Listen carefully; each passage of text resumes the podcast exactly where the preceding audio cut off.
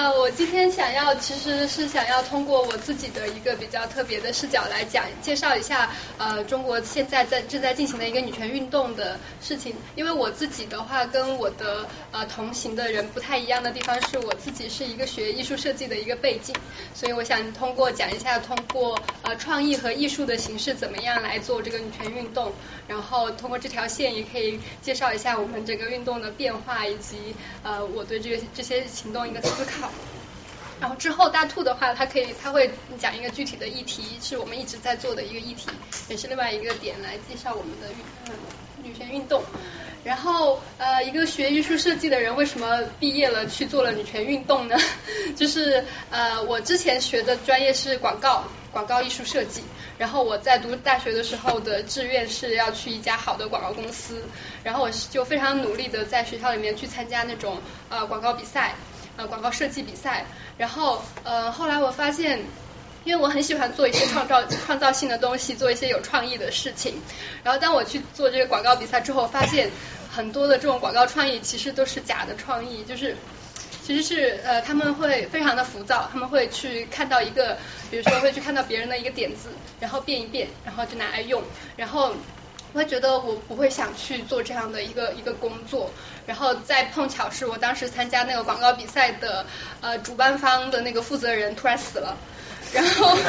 然后就他的死给我带来一个震惊，就是因为我觉得哦我有一天也会突然就死了，因为那个人年纪轻轻的，我在想那我要是做广告的话，我知道我肯定突然死的时候肯定会后悔，所以我觉得我不要做广告，然后然后后来。嗯，我的毕业创作的时候，因为那个时候已经开始关注性别的东西，然后在那个时候，呃，就是大家知道江永女书吗？女书就是呃这上面这个，然后我当时是很感兴趣这个，然后我就想做我的毕业创作，做这个女书的设计，然后我找的我的毕业导师也非常对口，因为他是做中国的那个书法研究之类的，嗯，但是。就在课堂上跟他进行了一些讨论，就对于这个女性的性别的问题进行了一些讨论。然后我的导师就直接在课堂上非常让我意外的就开始说啊，按照我们道家的说法，道道家就帮他替他背了这个锅，就说啊，男人是天，女人是地。然后你看我们中国的文字，那个女人她就是个跪着的人，所以女性的本质是服从。然后之类，反正就是非常的让人觉得不可思议的，非常政治不正确的一些话。然后我就非常的。生气，然后因为因为那个时候我可能才接触到性别的东西，我也不知道怎么反驳他。然后呃，让我更生气的是，我班上的其他的同学，除了沉默的之外，就是说话的几个女同学，她们都站出来支持这个老师的观点。然后他们就说啊，对呀，按照那个统计上面来说，男人的贡献就是比女人大呀。然后还有另外一个女生就说啊，对，以后我当了老板，我也不会招女生的。然后然后反正当时我就在课上就哭了出来，我就觉得天呐，我就觉得这个东西对我来说是一个特别大的一个震惊，就是我我觉得如果我只是去安安静静的当一个有性别意识意识的设计师，可能是不能满足我的愿望的。我非常的想要去做一些有创造力的，然后可以去改变人的思想的一些行动。然后非常幸运的就是我后来就呃接触到一些做做女权的公益公益组织和一些做社会运动的人。呃，这是呃二零一二年的时候我们的第一个街头的行动，呃叫梳妆的新娘。然后策划，我是一个这个活动的参与者，嗯，然后但是这个活动让我觉得非常的非常的棒，因为它是一个用一个特别直接的一个视觉符号来传达这个这个信息，是一个家庭暴力的信息。那个时候我们是在推那那个时候中国的法家暴法还没有立法。对，所以我们当时是呃又又是那个李阳疯狂英语的那个官司正在火热的时候，所以我们在街头上做了这个带血的婚纱的这个行为，让我觉得从就是通过这样的一个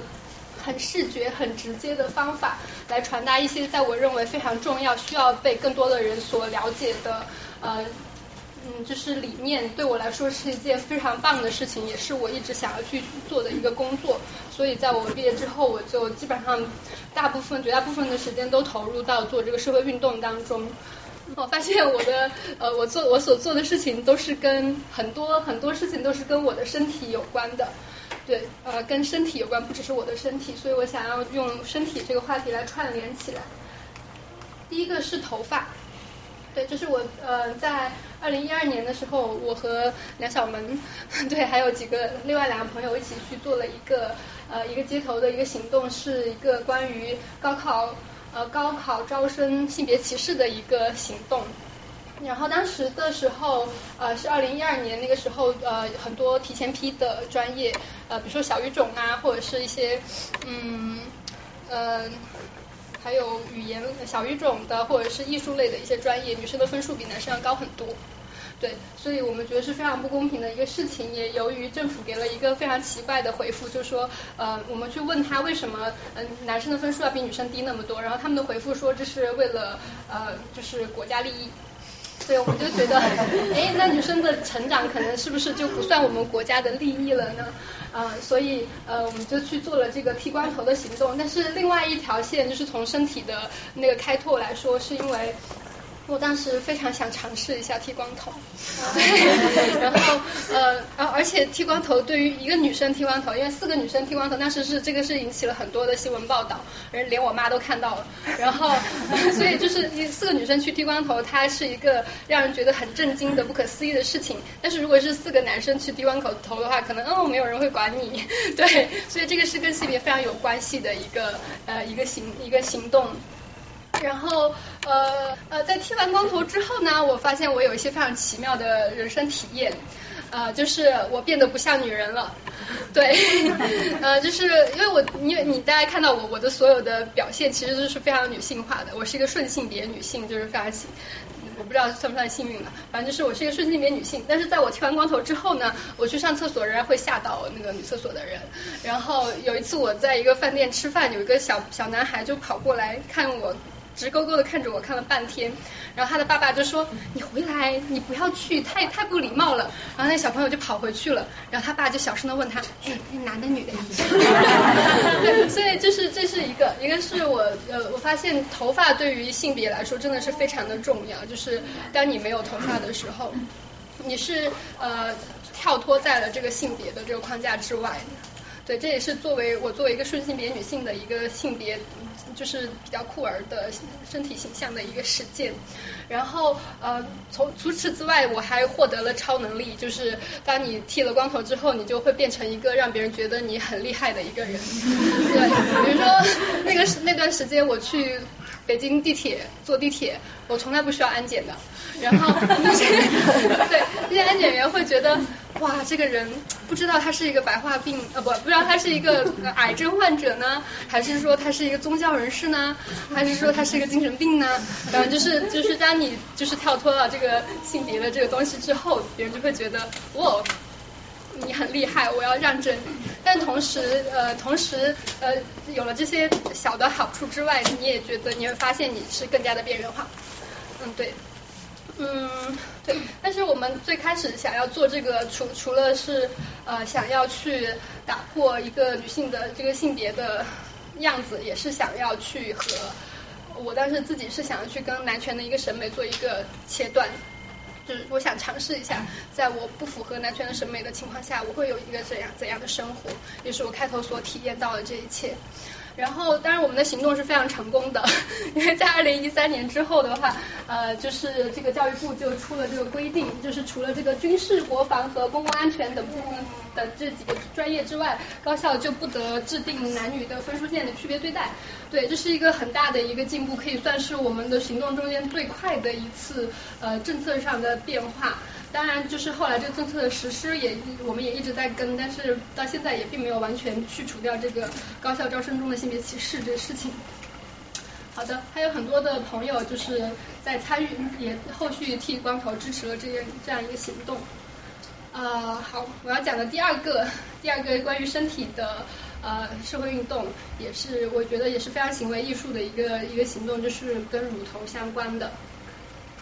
嗯，这是我的裸照。嗯，对，这个是在二零一三年的时候，我们当时也是在反推那个反家暴法的立法，然后想要征集一个万人签名，但是在网上发出去之后，发现没有什么回响，于是我当时就在想，我要去做一个嗯很有噱头的事情，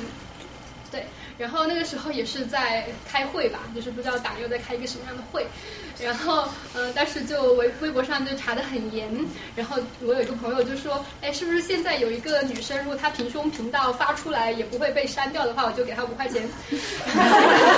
好主意，我觉得我完全有这个天赋。然 后对，但是同时同时也是我我也会觉得。这个平胸和家暴之间有一种非常无厘头的，但是又很深沉的一个链接，让我觉得非常有有创作的欲望。于是我就去拍了这样的一个裸照。嗯，对，嗯，有这个作品后来被很多的学者有在研究，然后他其中有个学者就说这个是一个嗯捣乱式的美学，就是呃这些作品它不是，还有后面还有很多人自发的就拍了一些裸照。就是它是它不是为了艺术，或者是为了取悦观赏者，嗯，大家对于女性裸体的一个向往，而是一个引起争议和吸引注意力的一个方式，嗯，所以它是挑战了挑战了大家对于女性身体的一个想象，而在大家觉得看这些图片的时候会觉得不舒服，可能会觉得不舒服或者不适应，但是在这种不适应当中，你可能会去质问、质询你自己。我对女性身体、女性裸体有一个怎样的想象？而这种想象是怎么建立起来的？为什么会有这样的想象？所以这也是这个作品嗯比较有趣的地方。对，然后哎，等一下，反正就是当时在微博上这些照片其实存活了非常的久。我觉得当时也是我想要去试探这个互联网对女性身体和色情的这个定义和界限到底在哪里。然后后来我想把这种东西发到豆瓣上。还要发到 Facebook 上，然后就照片就被删掉了，因为他们说这个是色情内容。然后呢，呃，他们就希望我可以把我的乳头给遮起来。然后，但是我就在想，那呃，我如果不想遮起来的话，那我就复制很多我的乳头放我的头放在我的身体上，是不是就可以逃过审查呢？答案是对的。所以呢，不好意思，如果密集物体恐惧症可能会比较难受。对，然后所以这个色情的定义是女人的两个乳头。对，我不知道把它替换成两个男人的乳头是不是也可以通过审查？好的，然后接下来一个关于呃身体的社会运动和和艺术呃行为艺术是关于腿。这也是刚刚在那个简介里有讲到，我做了一个非常长的一个徒步，是从北京到广州走了半年的这样的一个徒步。当时这个行动的背景是在呃二零一三年的时候，有很多呃小学的校园性侵案的那个新闻报道。然后呃，我觉得跟现在很不一样，能够感受到那个网络环境巨大的变化，就是在当时这个事情发生之后，呃，很多人是很多人的反应是觉得，呃，当然他们是很想惩罚那些校长啊或者老师之类的，但他们也会觉得这些小小女孩应该更好的保护自己啊，不要出门啊，或者是或者是觉得他们是有的媒体还会写说，呃，这些女孩太早熟了。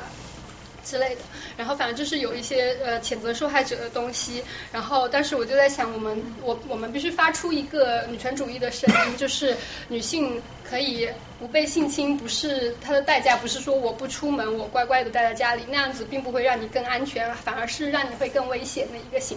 一个情况。然后呃，然后我就去做了这个，这个算是我的毕业旅行，对 对，然后。当时我想的是，嗯，我想去做这个，我本来自己想要去做这个徒步的时候，我告诉了我的一些朋友，包括我的房东，我就说，哎，我可能想去做一个很长的徒步，但当时没有计划这么长，就是说我想去做一个比较长一段的呃徒步，然后他们就会说，哎，你是一个女孩子，你去做徒步很危险的，你会被拐卖的，会被强奸的，然后呃，我自己其实那个时候也是会有这种担心。然后同时在看到关于校园性侵的那些文章，告诉女孩子要怎么样更安全，就是大概就是不要出门那种那样的逻辑，我就会觉得这个是这两个事情是同一个议题的两面。然后，但我自己作为一个女权主义者和一个行动者，我是知道呃去做这个徒步并没有并没有所谓的会被强奸或者是拐卖的一个危险，因为因为犯罪它是一个理性的活动。然后我就去做了这样的一个呃实践，嗯，但是是觉得自己就像把自己抛到了抛到了这样的一个空间当中，一个未知的可能有危险的一个境地下，然后嗯去不停的走路，每一天都是对自己身体极限的一个挑战，然后就这样走了半年，然后我也没有被强奸。然后这大概就是这个这个嗯徒步并不浪漫，就是它它让我也发现了很多我之前所不认识的中国，对。啊，这个是我徒步的一些数据和呃，我当时会每天都会发照片和一些文字到我的呃互互联网上。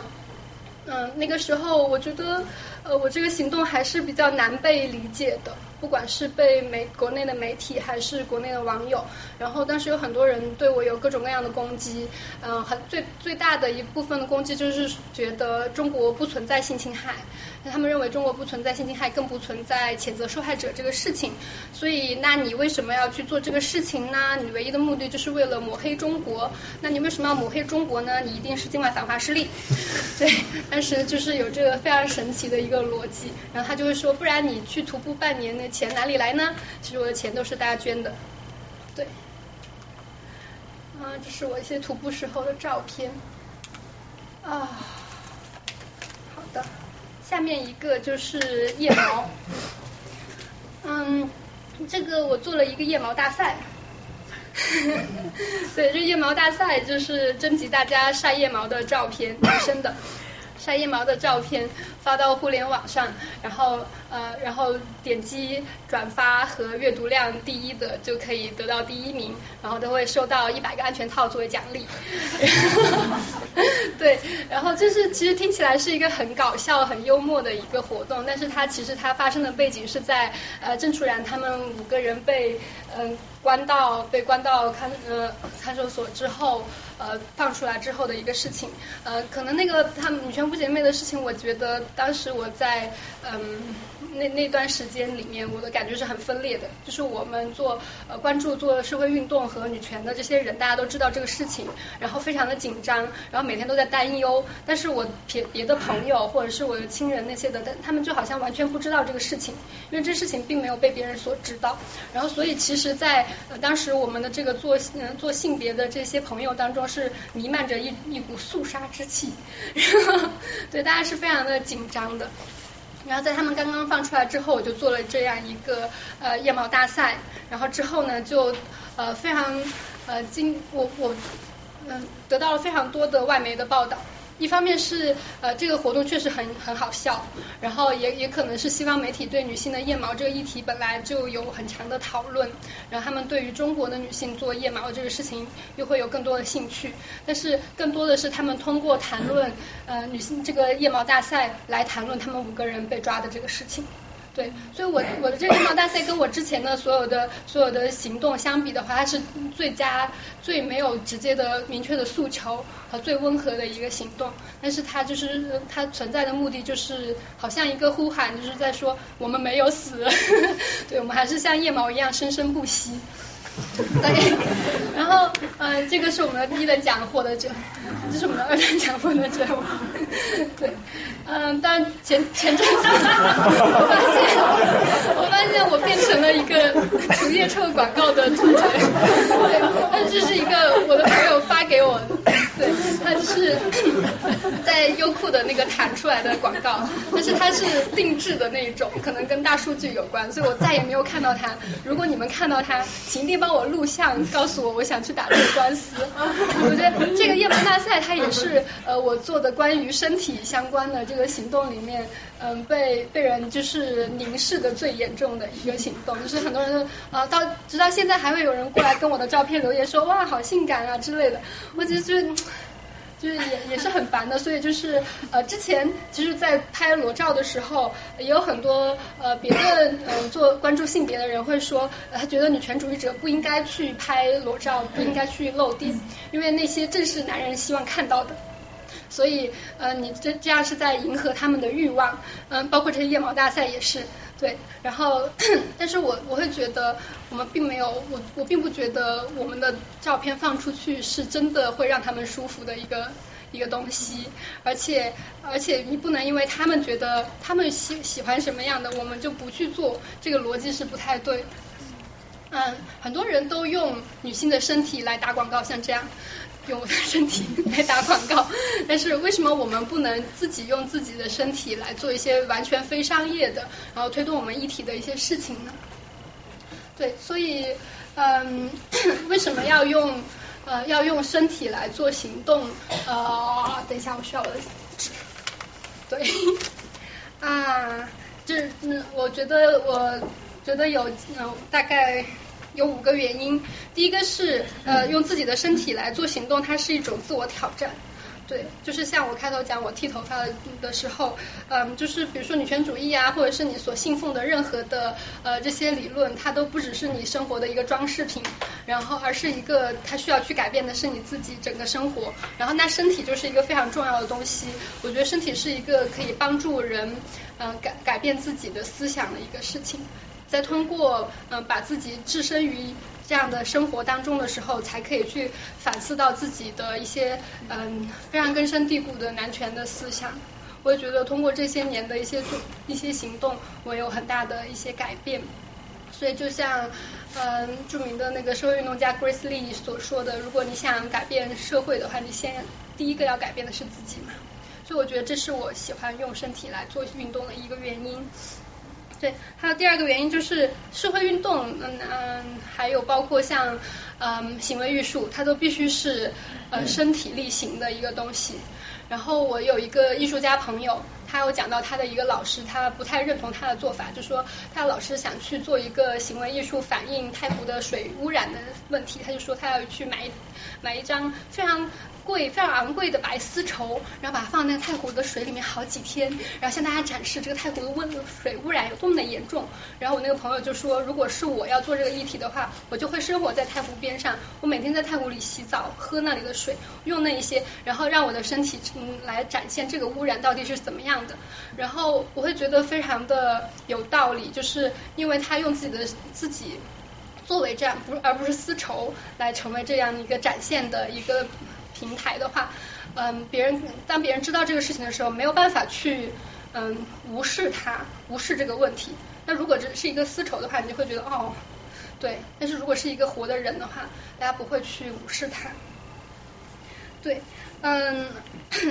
讲到社运必须是身体力行的，就是它必须是在场的，你不能说嗯我去呃说说漂亮的话。或者是我写我写一些论文，但是我这个论文呢，也可能就只是嗯嗯出于我个人的目的的一些论文，也不会去呃做一个传播或者之类的。那我我觉得嗯我也是在说做社运啊，这是不可能的。对，呃，然后就算是你是一个写文字的人，也是需要是在比如说网络上的现场，你必须是在现场，才这才是社会运动。然后还有就是嗯。嗯，我们没有别的资源，对，就是我们的资源是像我们这样的一个青年的女权行动者，在做这些运动的时候，其实是非常资源缺乏的，所以身体是我们很重要的一个很好很好用的一个工具，所以为什么我们不去用它呢？这也是一个道理。嗯，还有就是呃这些呃要用，我觉得我做的这些事情，它所有的东西都不是一个表演，它都是真的。而且是因为在日常生活中，女性她就是在嗯承受没有休止的暴力的，只是她没有一个平台，或者是没有一个机会去让别人去正视女性所承受的这些暴力。我觉得我所做的这些行动，它只是嗯有一个方式可以帮讲这将这些痛苦和暴力呈现出来，而实际生活中女性所承受的暴力是比这更更多、更漫长，可能是我不知道描怎么描述的很多倍。对，所以呃，我做这些所有的这些行动都不是一个表演，这也是我认为一定要用自己的身体作为一个工具去做社会运动呃和行为艺术的一个方一个原因。好，但其实我是一个演员。对，呃，还有一个就是讲到做呃用艺术的方式来做社会运动的话，我还呃就是有很长，从二零一二年到二零一六年都一直在做一些剧场的工作。然后我们做了一个一个话剧，叫《阴道之道》。然后这个是以阴道独白为基础，但是是原创的一个话剧。我不知道有没有朋友有听过我们做的这个话剧啊，然后我们是用一个故事工作坊的方式来让大家每个人讲述自己的经历，然后再把它编成不同的主题的剧本，然后来演出。嗯，我觉得这是一个非常棒的一个这个演出，现在起码应该有三十场。对，仍然在演，仍然有人继续在做，就是哪怕是在我离开之后。对，嗯，这是一个非常好的做社群的一个方法，就是它是一个可以让人产生很深的链接和认同感的一个方式，然后大家在这个运动当中会有很多的成长。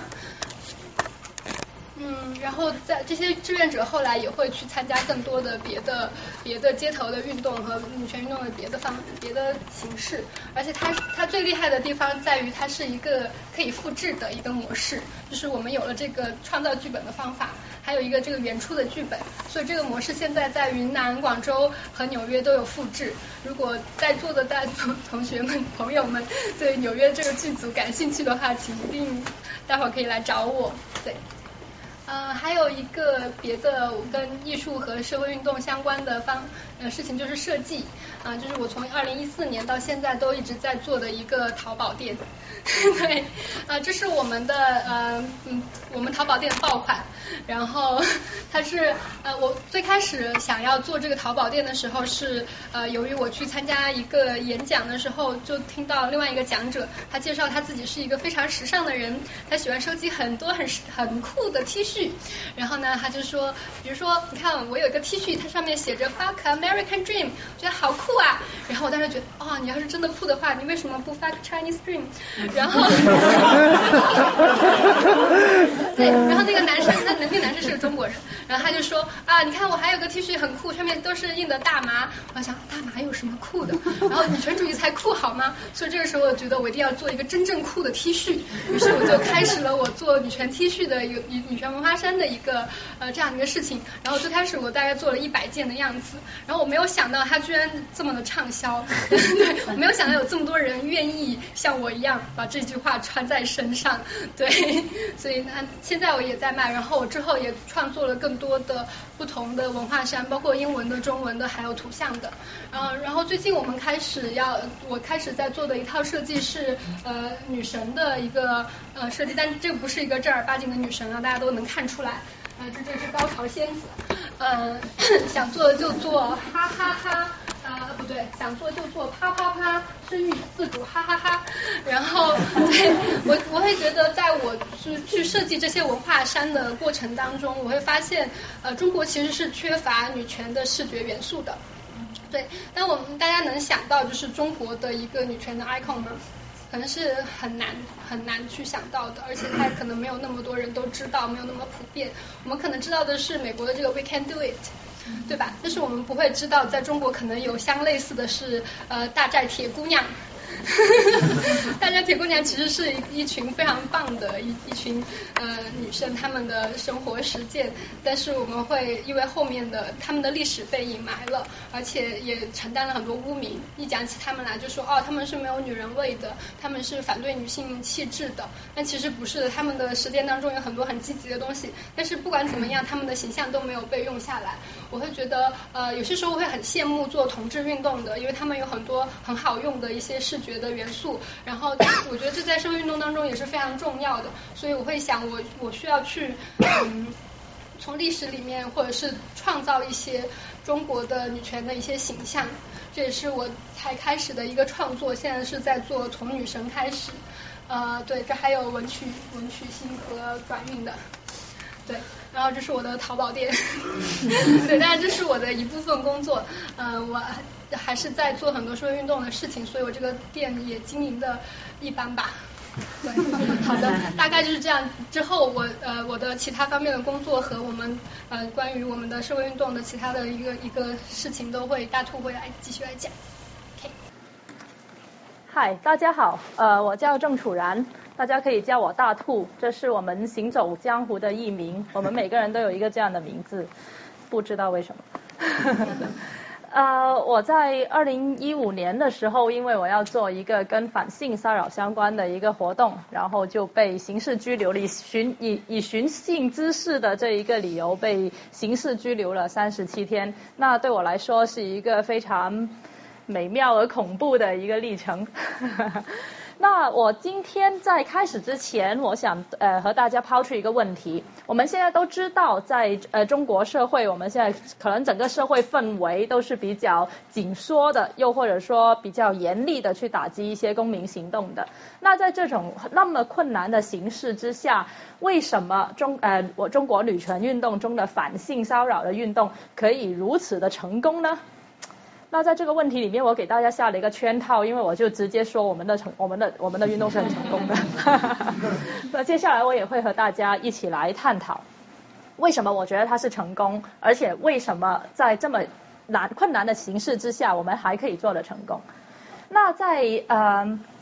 这个性骚扰，这个性骚扰运动，其实它在九十年代就已经有很多的性别研究的专家已经在开始推动了。呃，它不是一个对我们来说，它不是一个非常新鲜的词。但是我可以，呃，我们就发现，其实性骚扰的这一个这一个理念，还有反性骚扰这个运动，它的第一次公开的爆发的这个辩论是在二零一二年。他这个这个爆发还是一个呃上海的上海的地铁运营运营商他自己的一次作死的行为。他在二零一二年，呃，他在二零一二年，呃，上海地铁二运的官方微博发了一条这样的这样的微博。他首先是有一个呃女性，她这个这个图片我不知道看不看得清不清楚，可能这边可以看得清楚一点。这个女性呢，她是身穿着一个透视的黑色的纱裙，她是呃，然后这里可以看到她的内衣，还有她的内裤，还有她的这个这个长袜子。有可能他是忘了穿衬裙吧，也有可能是这是他自己的 style，他喜欢这样的打扮。那上海地铁二运呢，他就偷拍了这个女生的这一个照片，然后再配上了一个文字，他说乘坐地铁穿成这样不被骚扰才怪，地铁色狼地铁狼较多，打不胜打，人狼大战，姑娘请自重啊。那这条微博看起来好像在二零一二年的时候，有很多在很多人的眼里，它看起来并没有什么问题。但是其实它潜在的逻辑是什么？他就就是甩的一手好锅，他把他自己对于性骚扰这一个问题的管理的无能。呃，这一个责任归咎到这一些女乘客自己的身上，它潜在的意思就是说，如果你不是穿的那么少、那么暴露的话，你就不会被性骚扰。所以你被性骚扰了，肯定因为你穿的少，那是你自己的活该。谁让你长得漂亮、穿的放荡？如果你不是这样的话，哪里有人会来性骚扰你呢？那他当时候，这就是这一个上海地铁二运，它整个逻辑错误所在。而这一个东西，而这一个错误，并不是只有有女权主义思想的人或者学过性别研究的人才可以才才理解的哦。当时一这个微博一发出来，就马上得到了非常非常多，特别是女乘客对他的对他的呃批评，成千上百的这一个批评在他的微博下面留言。但是这是不够的，这不够引起一次大规模的公共辩论。直到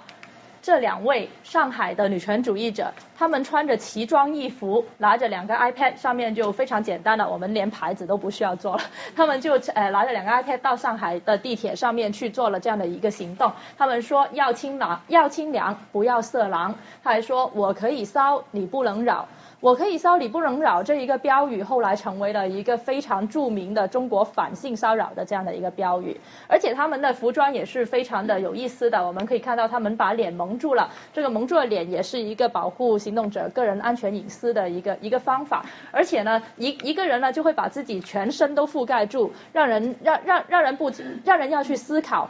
我们如果穿的清凉，我们如果穿的不清凉，我们如果把全身覆盖起来，是不是就会没有人对我们进行性骚扰？那显然不是的。然后第二位他就非常的帅，他有一个钢铁的这一个胸罩，我觉得超超级 rock 的这个形象。那这一个行动一炸出来之后，马上就得到了网络上非常非常多的转发。在当时，呃还形形成了一一场非常大的辩论。这个辩论后来变成了一个对骂，直到现在也有也我还看见知乎上有人会说呃。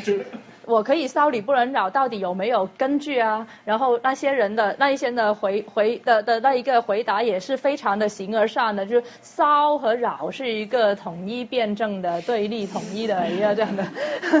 但是这这这这一些讨论，这这一些这这个绝对是中国女权史上面第一次在互联网上面公开的大讨论哈。这这是一个讨论元年，就是说这一种这这一个。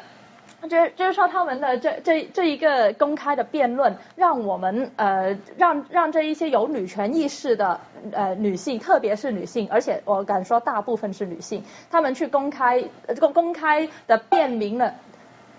公开的辩明了一些东西。第一个就是女人有自有权利去选择她们自己喜欢的任何打扮和任何服饰，而不应该因此而受到一个惩罚。这个惩罚就是来自呃其他的一些人对自己的性骚扰，这是第一个。然后第二个需要去去呃已经呃第二个他们提出的一个很精彩的观点，就是说性骚扰它并不是因为某一些人他的欲望无法抑制欲火焚身而去做出的一种一一种解解一种排解欲望的行为，而是有权利的人对没有权利的人做出的一种支配和控制，以此表达他自己的一种欲望。那这是这这是他的第二个论点。然后第三个的话，第三个的话，通过这个讨论，大家也发现了这一个性骚扰这一些行为，它并不是说个人的问题，并不是说有一些人，特别是并不是有一些男人他就特别渣，他就喜欢性骚扰别人，而是这是一个体制性的问题。如果这一个体制不能好好的改变的话，那这一些性骚扰的行为也会不停的存在。那当时辩论的这这这这一些呃留下来的精华，直到现在已经成为了一些共享的知识。比如说穿着跟性骚扰没有关系，这个其实现在在呃起码在很大一部分的互联网的领土上面，它已经是一个一个共识了。然后还有性骚扰并不是。呃，性骚扰并不是欲望，而是一种，而是一种权利的表达，它也是另外的一种共识。那在这一个辩，这一个辩论，就这一个辩论就非常非常好的引爆了我们第一次的女权主义的这一个爆炸。那为什么我们会在这一个二零一二年这一个接骨点上面去有了这一次引爆呢？我认为有两个原因，第一个是呃呵呵这个。男性和女性，特别呃，我简单的把它归为男性和女性，可能这个归法是不对的。他们在对于性自由和这一个性权利上面的很分歧的观点，在二零一二年终于达到了一个爆发。女性这女性多年以来所遭受的那一种性压抑，那一种对自己的性别身份的贬斥，终于在这一次上海地铁二运作死的这一个这一个官方表态上面被爆炸了出来。然后第二个原因，我认为是在二零一二年，在在这一个，在这在这一在这一个呃从从呃我们所说的九零后或者说零零后所处的这一个。的的这个环境里面，中国的女性达到了一个史无前例，而且以后也不会再有的一个有利地位。因为计划生育，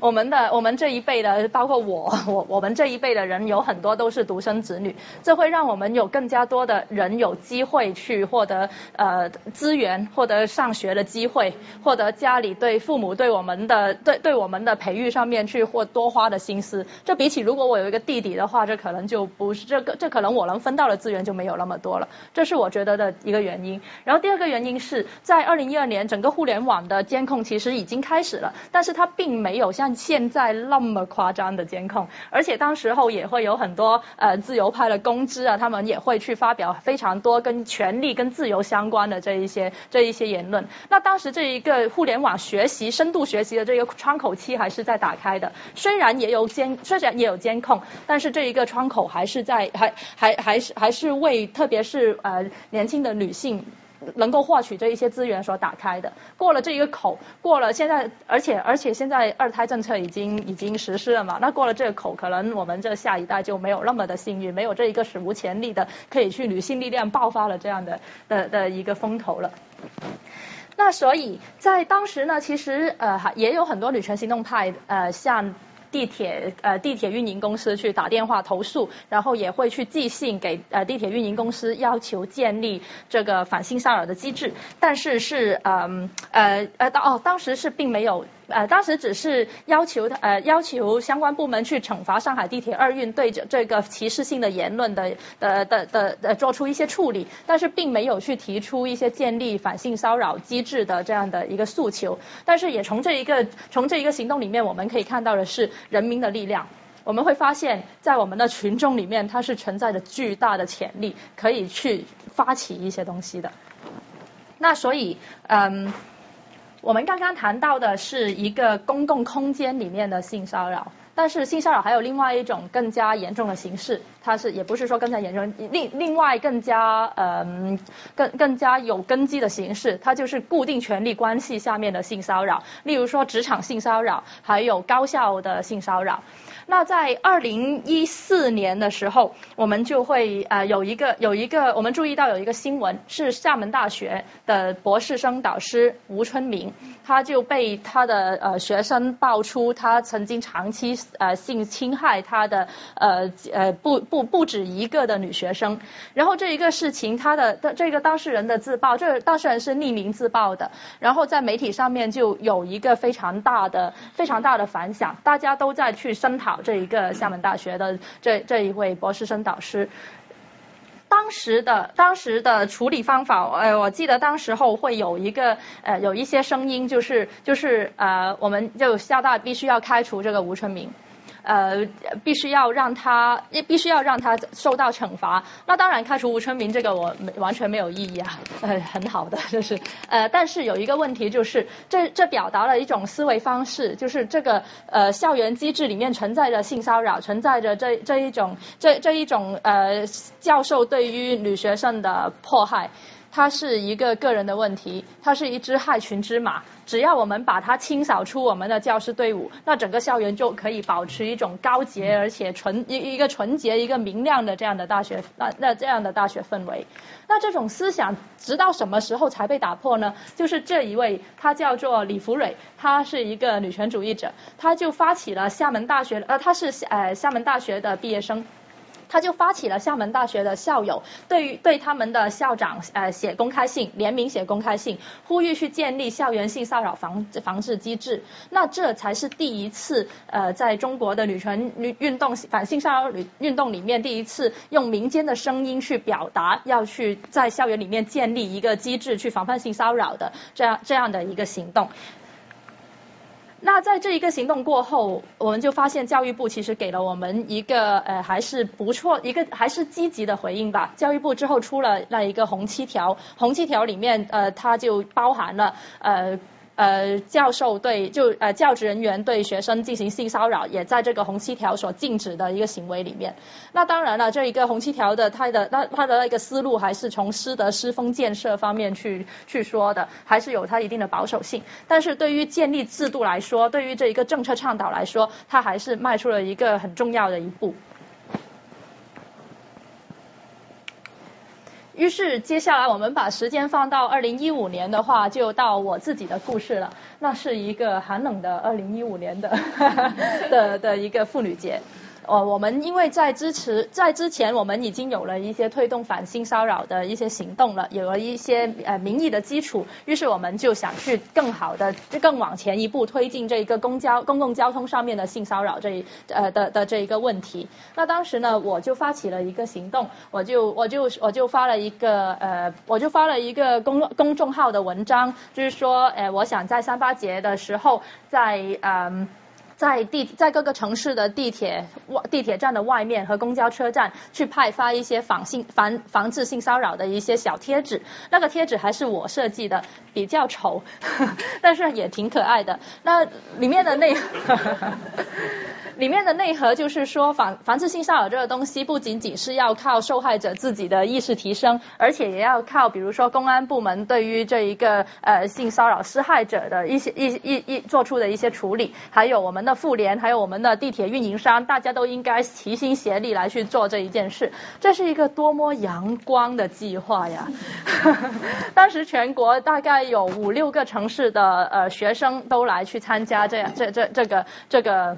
那这这个活动，但是就在三月六号的晚上，我还开心的喝了一点小酒，躺在家里打火锅的时候，我的我的门就突然间被警察敲开了，他们把我带到了呃呃那个派出所里面去，当他们确认了我是想要做这个行动之后，他们就呃对我宣布对我进行刑事拘留，就是说我是寻衅滋事，然后把我带到了北京，关在那里三十七天，同样被一起被我和我被关的还有另外四位女权主义者。他们都是呃我的好朋友。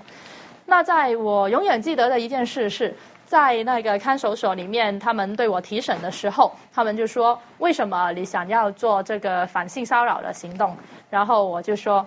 啊，我就我就想，我我我老老实实告诉你们，我就说哦，在我小时候，我有一次走在街上，然后有一个大叔，他就突然走过来，就摸我的下体，我觉得非常的不适应。我想向大家去，我现在想向大家倡导，发现了这一些事情，我们应该怎么办？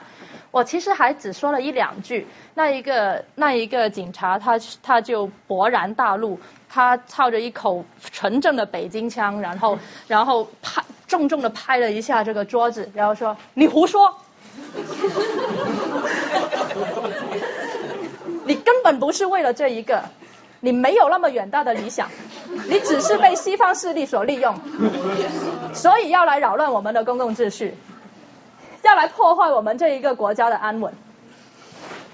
呃，在那个时候我很震惊啊，我没有想到突然间有个人这样拍大桌子的跟我说这个东西，但是我在那个时候就深刻的明白了一个道理，就是说有的人。他就真的不管别人的死活的，他无法对别人的痛苦有共情，他只是想着他心里的那一个那那那一套那一套逻辑，他们没有没有办法去感知别人的痛苦而要去解决它，他们所想做的也并不是要去解决妇女所遭受的暴力，而是去解决提出我要反抗暴力的那些妇女，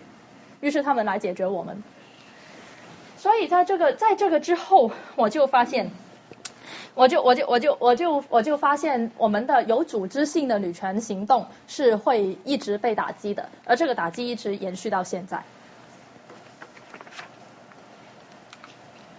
那时间我们就会继续推动吧，来到了这个二零一六年。呃，当时其实，在女权五姐妹事件过后之后，大家其实还是很想去呃做一点什么来推动这个呃反性骚扰的这一个这一个议程的，因为它其实真的具有极高的合法性，它并不是它它其实真的真的没有必要上升到一个一个政治反对的这样的的的的层面。那所以所有的女权主义者都在想怎么去做这个这个这个东西。那在之前呢，其实我们已经呃做了非常多的倡导。去向这一些公共公共交通的部门去要他们去建立一套机制，在交通在在呃公交车或者地铁上面去呃有有一些防治的办法，比如说卖广告，我们很希望他们可以卖一个公益广告，跟反性骚扰有关的。但是这一个推动我们推动了很久，都有几年了，也没有一个比较好的一一个比较好的回应。于是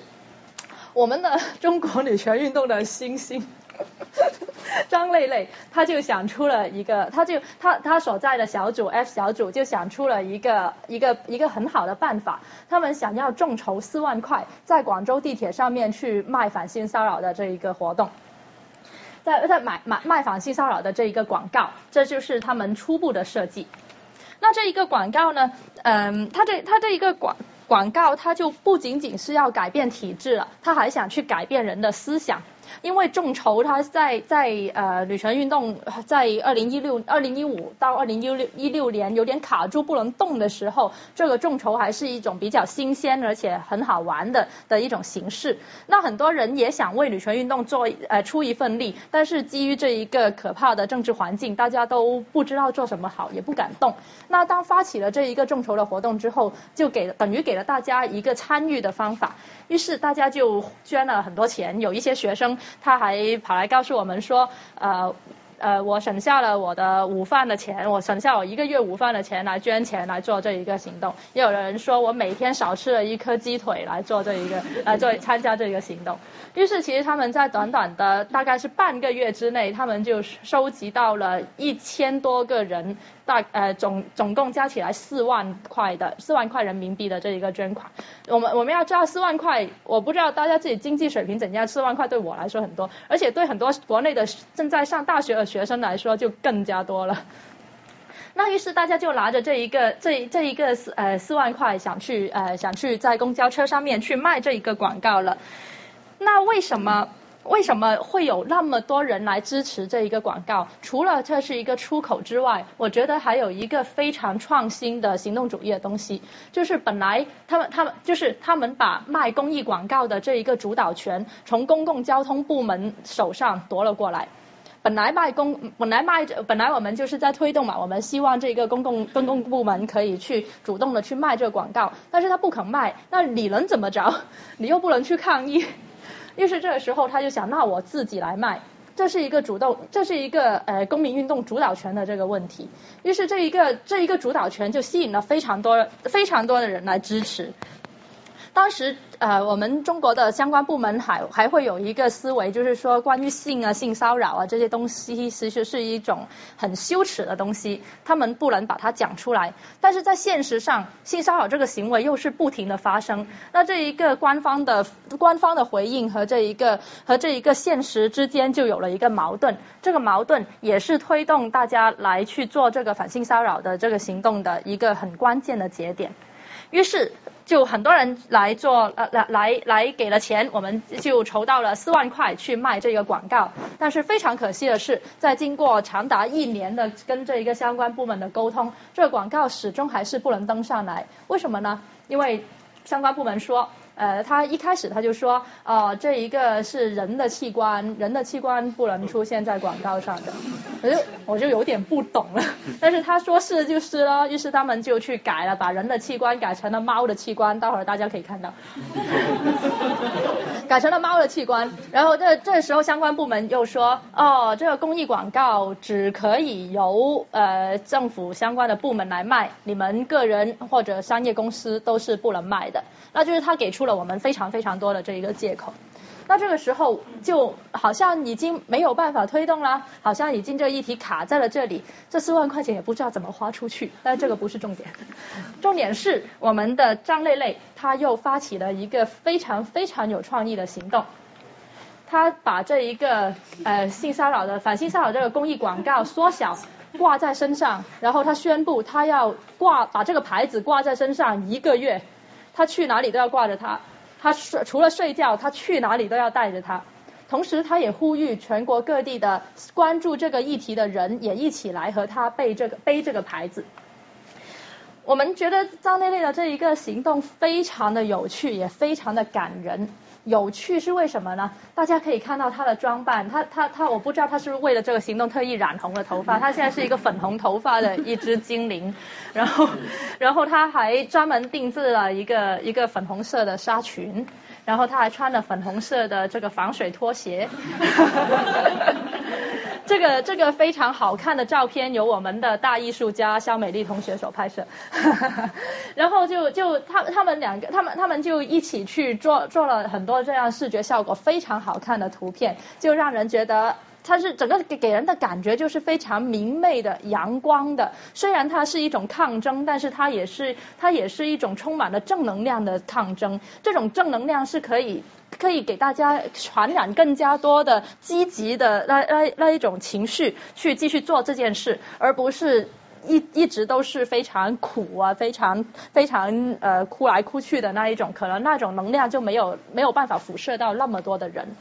那为什么我们感动呢？就是他真的是，他真的是，我我我们本来想着，不如你就你就撒个谎谎嘛，你就每天发几张图片就好了。但是他偏不，他说这是我的身体，我要用这个身体来贯彻这一个行为艺术。于是他就真的吃饭背着这个牌子，出去坐公交车背着这个牌子。然后去唱 K 背着这个牌子，甚至当他出现了一个轻微的小车祸，他被一个小轿车给撞飞了的时候，这个牌子也是贴着他的身体飞出去。而且他有他，而且他这个这个同学他是一个学传播的同学，他也他就会每一天都把他的这个背牌子的的所遇到的事的事情和他自己的心情发在社交媒体上，我们就像读日记一样去读到他这整个人，我们会被他的人格魅力所感染。那人格魅力对于社会运动来说，我觉得也是非常重要的，因为我们并不是去看到一群呃像一一一群在喊口号的英雄烈士，不不是这样的，他们都是有血有肉的人，有他们自己很很可爱的一面，也有自己很坚强的一面。那这一些都是吸引大家来来来去做这一个行动的一个一个起因。然后当他去呃呼吁很多的人加入他一起做这个行动之后，我们就发现了全国大概有三二十三个城市，一百多个人都自愿的去背起了这一个牌子。这些这些这些这些这些人，他们的他们的背牌子的行动也特别的有创意。我下面会展示一些图片，他们呢就把牌子呃背到了这个公那个地铁上面，达到了我们一开始想要的那一个效果，就是在地铁上去做这个倡导。然后呢，他们有的人有有的人呢，甚至还把这个牌子呃背着牌子到了大街上，然后即兴开启了一个现场的宣传现场的宣讲会，他们。而且他们呢还会去给呃周围的人派发派发那一个呃调研报告，派发一些调查问卷，然后用用这个方式来去科普反性骚扰的一些知识。他们在学校里面去做这一个行动，把他带到超市里面去做这一个行动，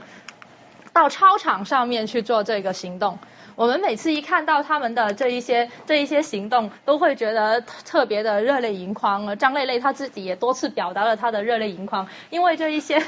因为这这一些都是在校的大学生，他们对这一个议题非常的关注，而且愿意去付出自己的力量去去推动这一个这样的一个议题。他也给我们去，他们他也给我们去呃传递了一种信息。这种信息就是说，过去我们可能会认为，比如说女神五姐妹之后呢，我们都被抓了，然后然后会有一些朋友他就觉得这个世界已经非常的黑暗了，他没有办法再被改变了，他你做什么他都不会再被改变了。但是这一个行动给我们传达出的一个信息就是说，人们真的无时无刻的。一找到机会就会去表达自己想要表达的东西。人们不是像一只被待宰的猪放在那里随便的被宰割，它永远都是伺机而动，永远都是一找到机会就要去表达自自己对社会不公正的那一个那那一些看法，做他们的发生的行动。那这对对于对于整个社会运动来说，这是一个非常鼓舞，而且而且让而且而且让人看到希望的一个这样的行动。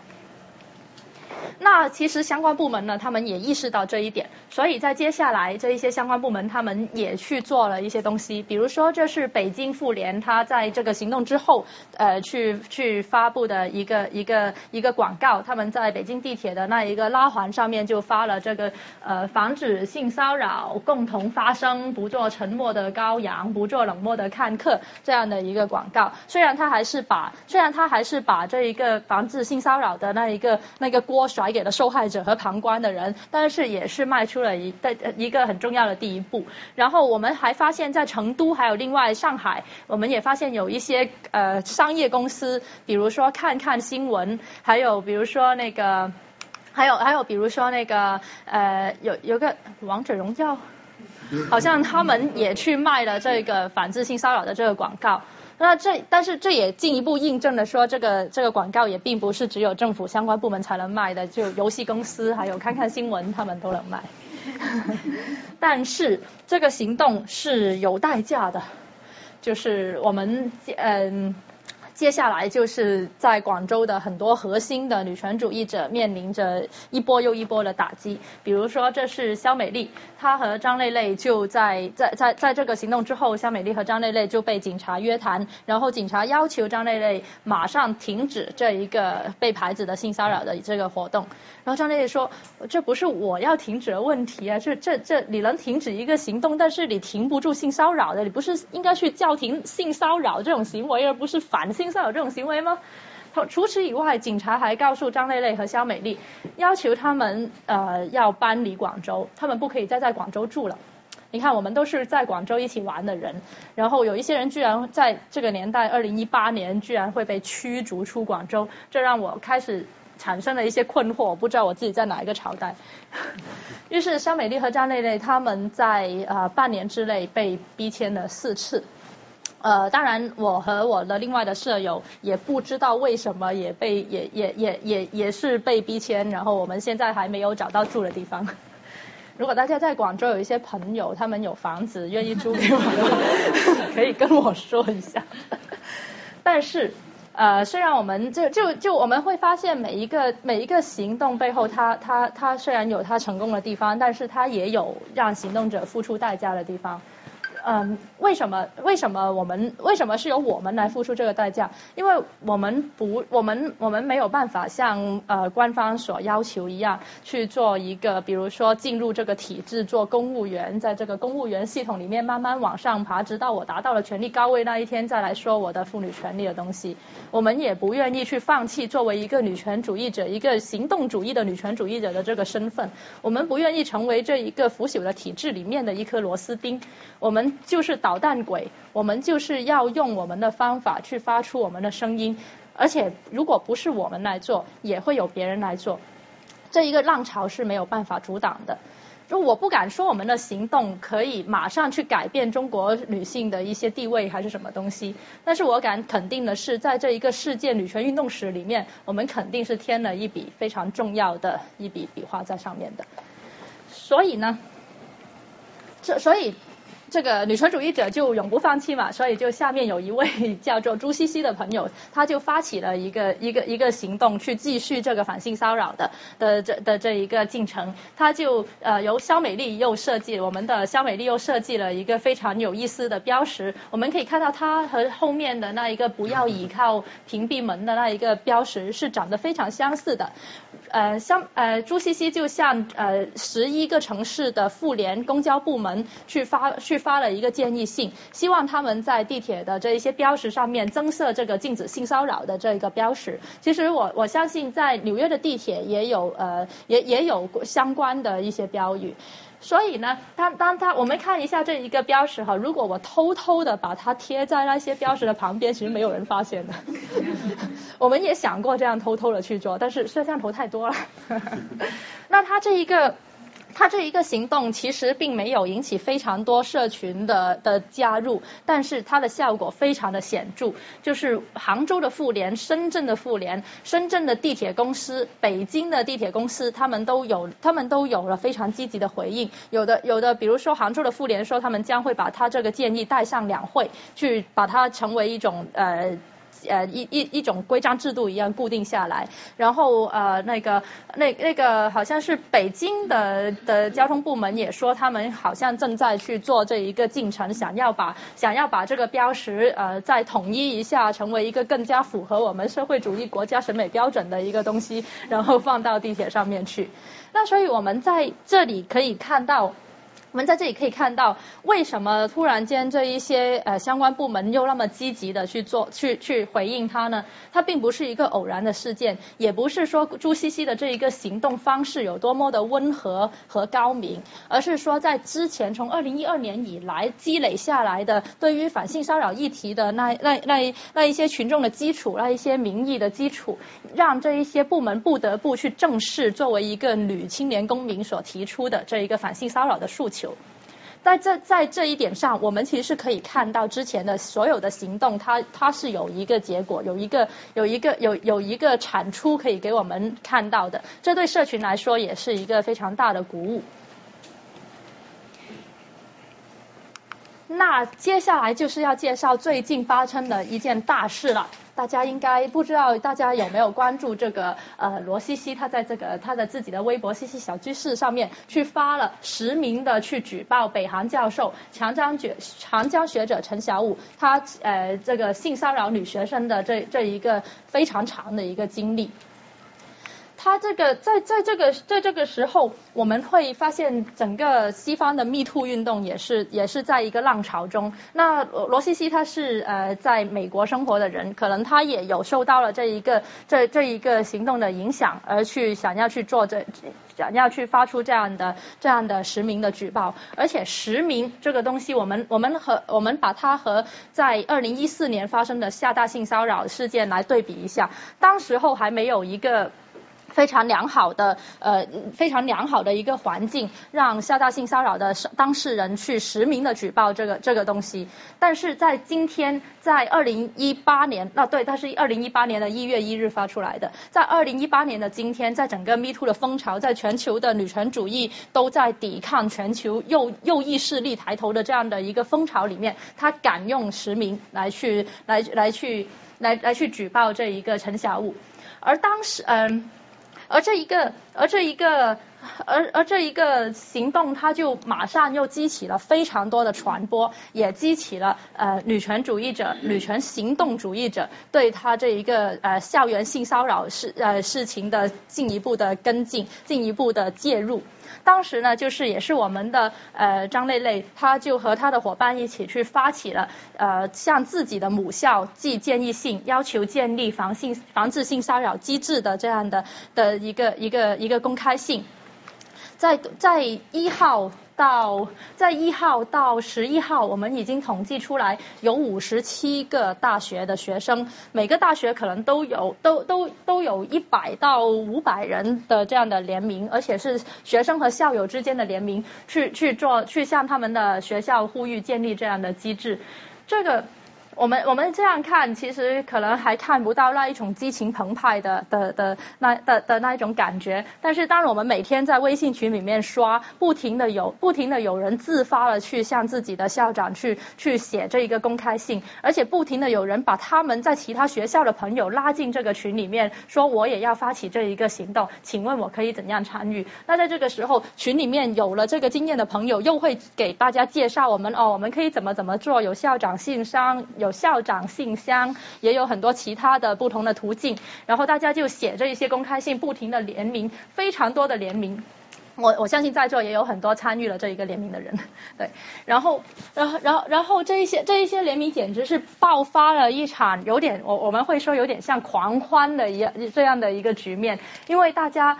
为什为什么呀？因为大家的。那那作为一个学生，其实呃，当我们作为一个学生，特别是在国内上学的时候，我们是能够感受到那一种权力高位的人对权力低位的人那一种霸凌和压迫。你会你会觉得有很多事情都是非常谨慎的，比如比如说，当一个老师向你提出性要求的时候。你会你会在担心，我如果拒绝的话，我学分会不会没有？我奖学金会不会没有？我进入研究某一个研究队伍的那一个机会会不会没有？他会不会以后一直给我穿小鞋？这一些都是已经发生过的活生生的案例，不得不让人觉得非常的恐惧。我们能不能不去拒绝？我们能不能拒绝这一些东西？同时，我们也听到很多，比如说考研路。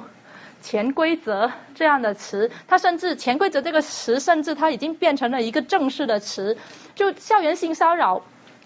职场性骚扰、校园性骚扰这一种这一种行为，居然还有一个正式的词去定义它，那可见它是一件多么常见和普遍的东西，而所有的学生都看在眼里。那当这一个行动爆发了出来的时候，所有这些关注这一个议题的的学生都都一定要去做这样的一个事情，来表达自己对于这一个校园里面的权力的霸凌的一种一种反抗。那在这里我们会我们会看到。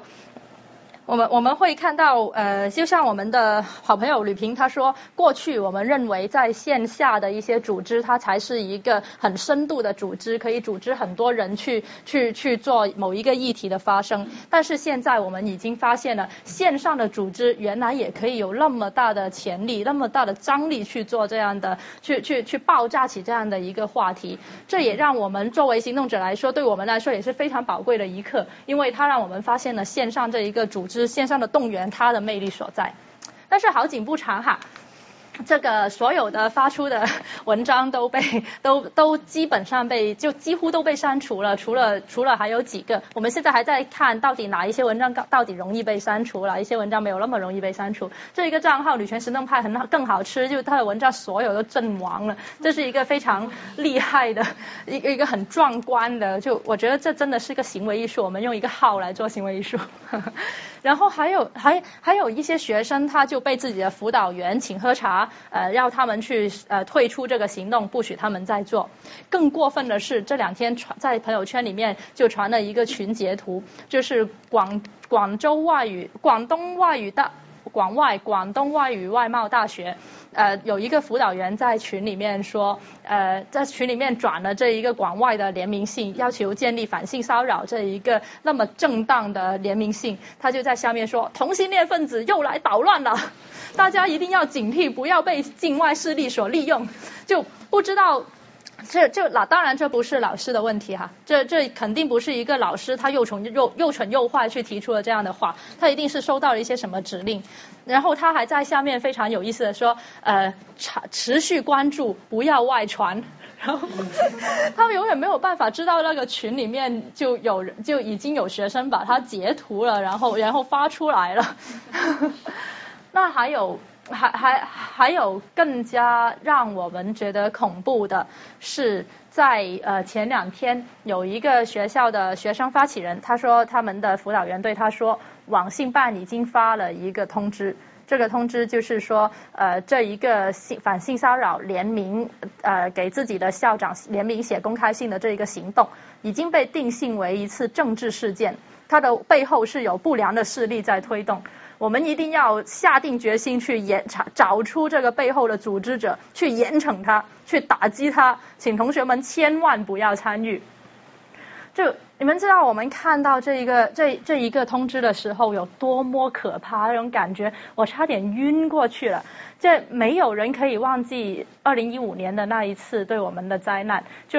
没有人可以，没有没有人会去忘记当时那一些有枪的人，他在对你说直男癌的言论，你还不能反驳的那一种恐惧和无奈。而我们的发起者张蕾蕾，他就他他已经长期受到这一个被逼搬迁的这这一个这一个打压了。我们不知道这一次这一个禁令出来之后还会有什么问题，就真的特别，那种那种感觉，真的真的是现在我回想起来也是后背长毛那种感觉。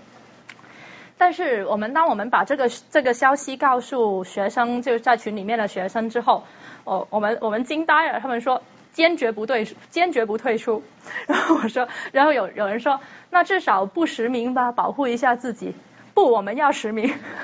就是他们说这是光明磊落的事情，实名是你的真诚和你的磊落的一个表现。如果我们连实名去做这一个推动的勇气都没有的话，我们还搞什么？所以这个，所以所以这个五十五十七所大学，直到我刚刚来查，好像已经六十二所了。它就真的是进就按都按不住，整个势头都是在不停的吹。这个这个火一旦点燃，就没有办法没有办法熄灭。而且我们也发现了，有很多大学其实还是比较开明的，嗯。比如说，呃，北京大学他发了一个呃比较差强人意的一一个一个公告，就是说他会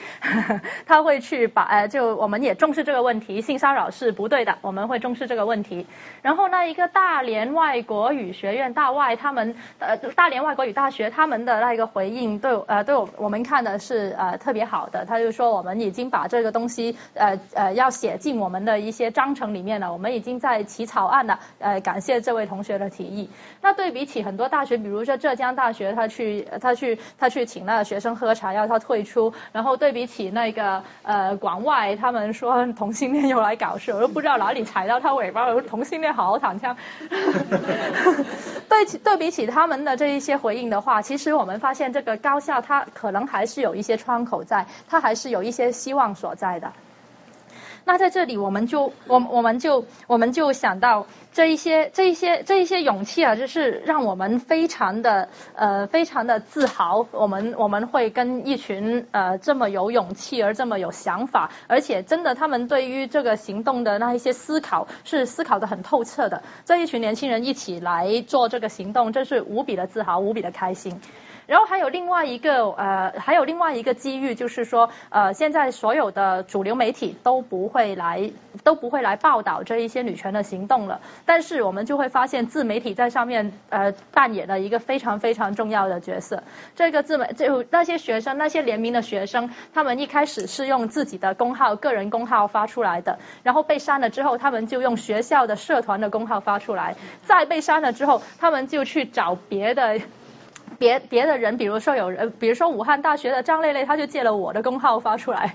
然后，然后像肖美丽，她早上她早上九点钟起来，她就发了这一个联名，然后去刷了个牙，四分钟之后，她的她的工号被删了。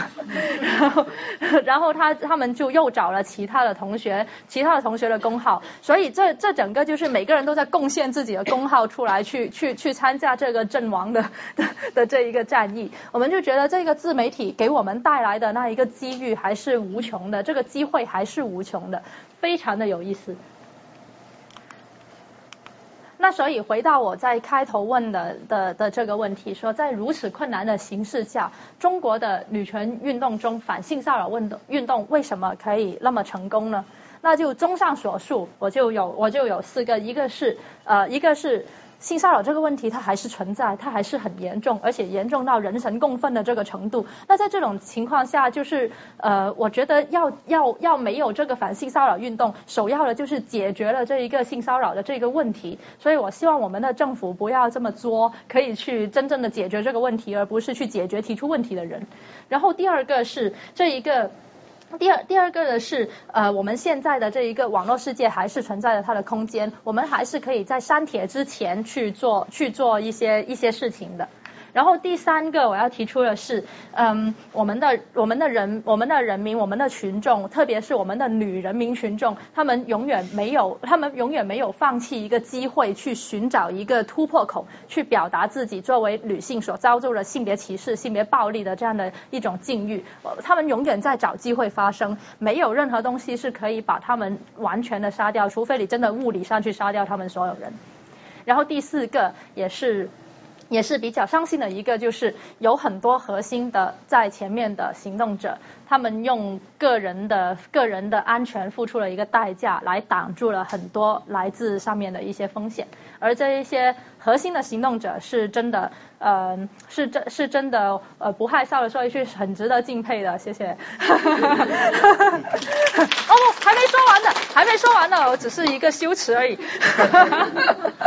那如果大家想要更加了了解我们这一些很值得敬佩的行动者的话，我们待会儿在结束了之后，会在旁边一个小餐馆，我们会有一个聚会，可以大家一起来，一起来多聊一下，可以多了解一下我们这一些可爱的人。然后呃，而而且，如果大家想要继续支持我们的工作的话，也可以参与我们的义卖。我们那一边呢，就有一些明信片是送给大家的，大家可以随意的拿，也可以送给你们的亲朋好友，送给回去赠与妈妈和奶奶都是非常好的。然后，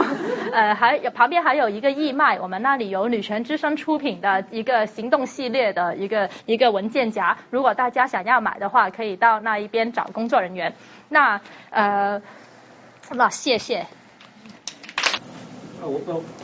我我先提一个问题，就是现在在网上看到有很多人，就是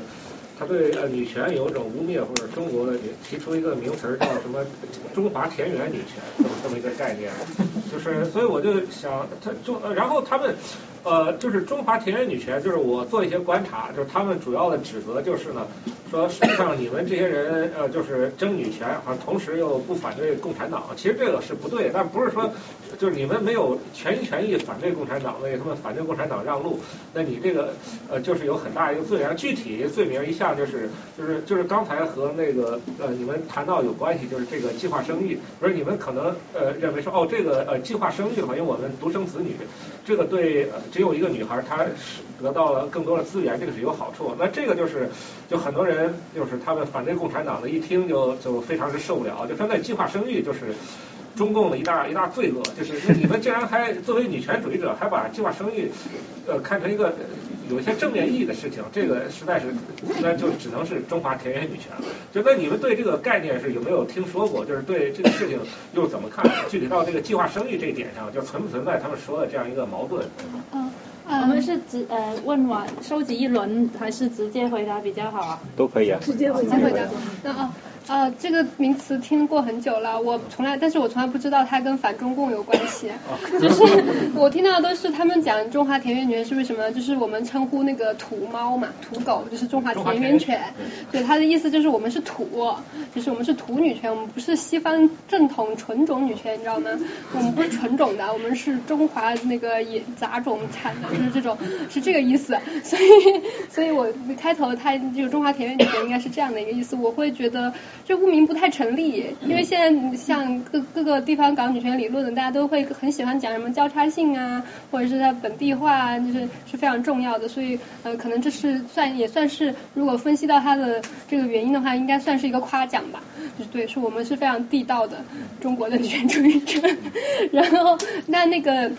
嗯，计划生，嗯，就是，但是，就是所有他们对女权主义的不满都可以囊括到这个词里啊，所以我觉得可能你说的那个中共的这个问题也是可能他们就会囊括进去，然后那个计划生育这个问题就比较复杂了。我我我们也不是说我们支持计划生育，对我们就确实它是对很多妇女的一个很残暴的一个行为，但是我们只是说，呃，这个行这个对妇女的这种残暴的行为，意外的产生出了可能有一点一点好处，是我们这一代人他想享用。的，对，但是这个也不是说是百分之百，就是因为这个原因，所以这样子，对，只是说看起来应该是有这样原因的，嗯，我觉得对计划生育的。也有一些女权主义者是很支持计划生育的啦，他们嗯，但这个是建立在呃，如果是嗯国家呃取消了这个一胎化或者是呃这个公这个政策的话，就是他会把这个权利交回给家庭父权，就是国家父权把这个权利交回给了家庭父权，然后家里的那些男人或者是呃或者是男人的妈妈之类的就开始是逼着这个呃妇女很生很多的小孩，然后这样子反而可能会比一胎化更。更加的糟糕，对于我们中国妇女地位来说是这样子，所以有一些女权主义者会认为，嗯，开放这个就是嗯不继续嗯这种一胎化的计划生育会是一个不好的情况。那我可能就是你说到这点，我再稍微跟进一下，可能 challenge 一下你。嗯嗯。就是因为呃，他们就是你刚才说的这种呃国家父权和家庭父权。呃，这个情况我觉得更多可能是以城市呃为为背景来说，如果在农村的话，有可能是另外一种情况，就是首先这个国家不让你那个呃生呃这个生二胎生多胎，这如果是在城市的话，可能这个男的他也就不坚持也就不生了。反正在农村呢，他他仍然是要生，然后那个呃女性那个处境就就更苦了，就是说就得比如说跑到山洞里去生啊，就怎么怎么，最后这一切代价都是女性在那承担，但是还还是要生，然后就就就实际更惨。那对这个，那你这样说是不是会带有一些城市里头这个女性这样一个 privilege 这样在在里面？哦哦，我讲的是我我不是支持那个开发的那个，对，所以我是说有有些人他是这么这么想的，我是想解释一下他这样想的一个原因。确实你讲的是一个事实，就是计划生育它呃也会导致这样的一个情况，就是就算他在计划生育，但是其实很多的妇女她还是就有了更多的压力，即使要只能生一个，她还是会继续生很多了。我我想接着这个问题问一个问题，就是我刚刚在大富的那个那个那个 slide 里面看到一幅图，是北京妇联贴的那个广告，拒绝性骚扰，然后不做沉默的羔羊，不做沉默的看客，类似于这样的一个图。我那个大富当时说了一句，说北京妇联把锅甩给了受害者和围观群众。那其实我就很好奇，作为一个呃社会运动的组织。那你们的期待中，政府或者说国家，它应该扮演的角色是什么样？它如果不甩锅的话。你期待他做哪些？对于这一个呃机制的话，其实其实还有很多，就是比如说他在上面，他不会说到，他不会说到，如果遭遇了性骚扰，你要去向哪一个部门求助？呃，而且我们也更希望，比如说妇联，如果它发生的话，我们希望会他去，比如说他去联系公安公安部门，去比如说这有很多实践也是跟呃跟警察去做社会性别的培训，让他们不要去伤害那一个来报来把来报警的的的。的的受害者，也希望他们可以像，比如说，除了除了这个这个是是妇联和地铁系统他们他们呃很好的一次协商，但是除了这个之后，呃还还会有更加多的，还会有更加多的东西，比如说有没有一键按钮求助，比如说有没有那一个像台湾地铁的那一个呃衰人名单，就是衰人名单，就是呃有一些性骚扰的惯犯，他们就会把他的名单公布，然后然后让大家呃就是可能还会有一些进程名单之类的，其实他们能够做的东西还有很多，而这一个台词就是他这一个台词还是把这一个结构性的问题归咎给个人，就我们要去，我们经常就呃女权行动派跟很多其他的女权主义者有不一样的地方，就是我们会找结构性的问题，因为他这样才有一个问责的主体。如果失去了这个问责主体，比如说我们这是文化的锅，那那我们就没有办法；比如说我们这是男人的锅，那就没有办法了，那我杀了他们，对不对？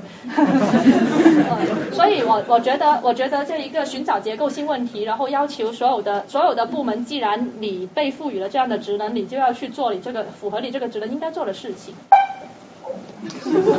好，同意。呃，刚才同学说到，说希望就是政府会去关注这个问题本身，而不是关注提起问题的人。然后，那么我我的问题就是，你们有什么策略去引导政府去关注这个问题，而不是行动派们？就是让我让我想想这是什么意思？先还是说就是只只是一种期望，就说是呃，并不是并不是你们觉得能够解决的问题，就是也不是并不是你们可以去努力去。我我能我能问一个，就是在他这个问题之前的问题，就是嗯。为我我如果把女权运动和反性骚扰运动分别看的话，我知道就是反性骚扰运动属于女权运动中的一部分，但是这两个运动其实我感觉就是是不太一样的，因为如果我们说要求男女平权的话，你是在分割一部分人的权利，就分割男性的权利，因为你要求平权，因为我们现在这个男性的权利是大，就在我们的社会结构中，我们认为男性结构权利是大的。女性权利是小的，我们要求平权是要把男性的权利分给女性，或者说是要求他们至少是平等。这个会引起一部分人的反对，这个我能理解。但是反性骚扰这个是，就性骚扰是不对的，就像你去别人家拿了别人家的东西，这是不对的。这个我觉得是一个 universally 就是大家都知道的事情，为什么？就是政府或者说是他们会站出来说，哎，这个不对，因为我觉得我们每一个人，包括男性，包括女性，包括 transgender 这些人，全部都是潜在的受害者。那为什么会就是政府会，包括我觉得在美国也是，包括 Me Too 运动也是，那为什么政府会就是说，呃，你们你们这个不对，我要把你们都抓起来。所以我觉得才导出就是就是你的那个问题，就是怎样才能去关注那些。其实你讲的这两个它是一样的，就是你说对，就是我们征求平权嘛，是因为有一些嗯有一些人他会嗯就是丢失他的特权嘛，所以他们这对这这些人会反感。其实做反性骚扰也是的，很多人也在反感。但是性骚扰是一个。那性别不平等也是一个共识，就是也是一个大家都觉得像偷东西或杀人一样，也是一个不糟不好的事情。所以你看到现在也有很多人在反感这个 Me Too 运动，或者是这个反性骚扰运动，包括呃他们会对我们做出这些行动，他也是因为很多这些掌握权力的这些人他自己可能就是一个性骚扰的施施加者，然后对他们也会失去这样特权。像很多之前我们呃有知道有些。嗯，有些朋友他们企图在，比如说在北大，他推一个反反性骚扰的机制，然后就很多老师就反对，然后就说那这样子我们没有办法跟学生交流了，你知道吗？就是这是一样的，只是可能可能有的嗯在普遍大众更接受一些。但是问题是他们是不会站出来承认自己说啊我就是那个性骚扰。当然有特权的人他也不会承认啊我有特权我不想放出来。也不会这样子的，就是共识，我觉得是一个形成的过程。就比如说性骚扰那个理念，其实从我可以骚你不能扰之前，也也没有达成一个共识。像我们说不要谴责受害者这一个理念，现在可能是一个是一个共识，但是在二零一二年之前，它就不是一个共识。我觉得所有的共识都是要都是会呃在行动中去慢慢形成的。所以，比如说我们现在可能提出一个更加激进的，比如说呃呃，我提不出更加接近的。所所所所以呃，我觉得这是第一个问题哈，就是就是跟跟关于这个共识，它它的它它现在它是不是一个共识的的这个问题。然后第二个是还还有你那一个问题，就是就是说，这有一个我们有一个发现，就是你无论做什么，呃。都会有人觉得你是很很激进、很极端的。然后只要你有一些组织性的的一个行为，比如说组织就是动员嘛，动员更多的人加入。只要你有动员的这一个行为，政府就会觉得你是一个一个反政权的东西。那我们这次这个行动是呃联名高校联名寄信给校长。我没有办法想象比他更无聊的事情，但是他还是被当成了是一个很敏感的事情。你在二零，如果你在二零一二年当时还是比较宽松的时候，你寄信给校长，谁会觉得你激进啊？那时候有更激进的人了，我们在你男厕所呢。那个时候，那时候我们才是最激进的这这这一群人。但是就是他们，他们其实现在就是把这一个什么叫做激进，什么叫做呃政，怎么叫做政治化，怎么叫做敏感度，这一个这一个线。不停的往后推，不停的往后推。如果我们这一群人倒了之后，可能下一个死的就是公知。不是已经倒了吗？我以为他们倒在我们前面。你说的这一点呢，实际上正是公知说了多少年的。就是说，你看我们现在啊，现在都进去了，对吧？我们现在说很反动的话，反对共产党说的话，好像有点过分。但如果我们这帮人倒了下，就是你们被抓起来。对。这这这个事情就是说了得有二十年了，我我这个我可以我可以作证。然后实际上就是你就是就是你刚才说那个，实际上我也很理解这种情况，也不是说像你说的那样。OK，呃，写写封联名信反这个呃性骚扰。这个是现在才开始敏感，以前没有敏感，没有很多就一直来一一直就很敏感。我从二十年前我上大学的时候就非常之敏感，就这个敏感就不在于说你那个信里写了一些什么，是是这样一个形式，然后他根本不在乎你这个信里写的是什么反性骚扰，甚至还是一张白纸什么的，但就一张白纸，一大堆人突然来签名，对他来说就是一个群体性事件。那这个是是多少年的事情了？不是不是说一二年或者说现在才开始的。嗯。哎，跟他是分开了几哇，这位，哎，这位，然后你你你十秒钟补充。对，我就觉得就是我我们都同意这个现象是不对的，我们都同意就说是签几个名那个呃交一封信就就封杀是不对的，但是就说是我觉得就说是没有我们我到现在还没有听到一个就说是一个想到可以怎么去改变这种情况的办法。啊，当然。其实我想 follow up，可能 maybe 是 follow up 的，就是说你们 有没有人有没有人当个主持人来帮我一下我们记一下顺序的？你们怎么定义你们的行动的成功？就是说我知道，比如说呃很多呃不管是 social network 还是你去地铁上怎么样，都是为了号召大家的 awareness。但是你是希望通过这种 awareness 去影响有权利的人去做这些事情。但是就是怎么样？你觉得是最 effective 的方法，可以直接的去影响这些有权利来改变？比如说，我妇联要在这个嗯地铁上挂这个牌子，就说你觉得最 effective 的方式是在这个公众的场合去做这个举一个牌子来号召大家认识到，也许我妇联的人根本就不知道你举了这块牌子，在我知道之前你已经被带走了。就是说，你觉得？会有这样的担心吗？然后还有另外另外一个问题，就是说第二个问题可以吗？可以，我们我们待会儿收集一轮，然后比如收集五到十个再重。OK OK，就说嗯，第二个问题是关于就是嗯，这只是想知道你们的 opinion 怎么去看待，在生理上女的和男的本身长得就是不一样，然后从那个生理的角度，异性相吸。LGTB 先暂时不谈，就说异性相吸的这个情况下，比如说你举那个牌子，我可以骚不可以扰，但骚的骚的目的是什么？是你穿成那样展示你的第二性征，而你展示第二性征的目的是给谁看？那不是给异性看吗？当然我是肯定反对性骚扰的，但就说你在表达这个 message 的时候 accurate 吗？因为那不是一个，嗯，这个 message 不是一个 con 就 contradict to yourself 的。就是我的啊，他他他他举了很久了，你还要问吗？我，就想问一下，就是目前就有那个田里平教授不是提出来那个比较精致的利己主义者，就是说比较多的比较多的年轻的九零后啊，或者是一些年轻人，他们其实是比较冷漠、自私的，或者觉得自己自保是比较重要的。就在你们进行这个为女性就是还是相对弱势群体发声的过程中，就你们对这些也有肯定也有经历过这种就这种抱着这种态度的人，我想问一下，就如果作为一个就是普通人，如果就想能够就如何的可以在保护自己的一个利益啊或者事业，然后还是想为因为自己的社会良知去做一点事情，这个平衡上是怎么去找一个这样子的平衡？就是你遇到这种就是人觉得就是能把自己的事情做好，已经是最大的一个正义的这种态度，应该是怎么去想？呃，我觉得我刚刚我尽量简短的，其实我是更多提供一个答案，就是说为什么你刚刚说的是，我觉得反对性骚扰是一个错，是一个 universally 错误的事情，但是我还是会被封杀，因为它跟议题是没有关系的，是行为本身出了问题。就是政府的政府的态度就是说，这个事情是可以由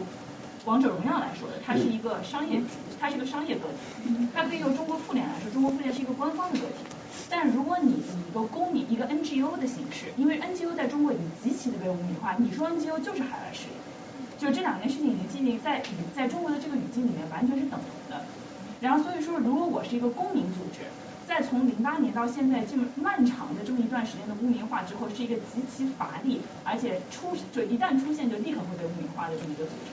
那么如果你以这样的形式去做任何的活动，都一定是会被封杀的。就算你哪怕说是我要，呃，我认为杀人，我认为杀人犯应该蹲监狱，就是这么这么这么 universal 的事情，或者说我觉得地上有纸大家应该捡一下。你你以这样的一个组织形式去组织的话，是问题出在这儿，而不是说问题出在了我我要我的议题上，你去不断的去温和化自己的议题，这个事情是没有用的。那所以只要换一个组织形式，不就是？我就是，但是中国的不是换组织形式，这根本反对你知识分子是一个极其乏力的群体，就是我们有非常多的 idea，但是可能是从在过去的这三十年里，我们不断的在去撞这个天花板，到现在为止没有一个人撞破过，很少很多人，有的人去破釜沉舟了，然后有的人没有破釜沉舟，有的人挣了很多钱去破釜沉舟了，有人没有挣很多钱去破釜沉舟。但是他做了很多很多的事情，我们到现在为止可能今后很多事，我们反正通过 social media 草根上，有我们在看到有一些观念的改变，有一些观念反而倒退了。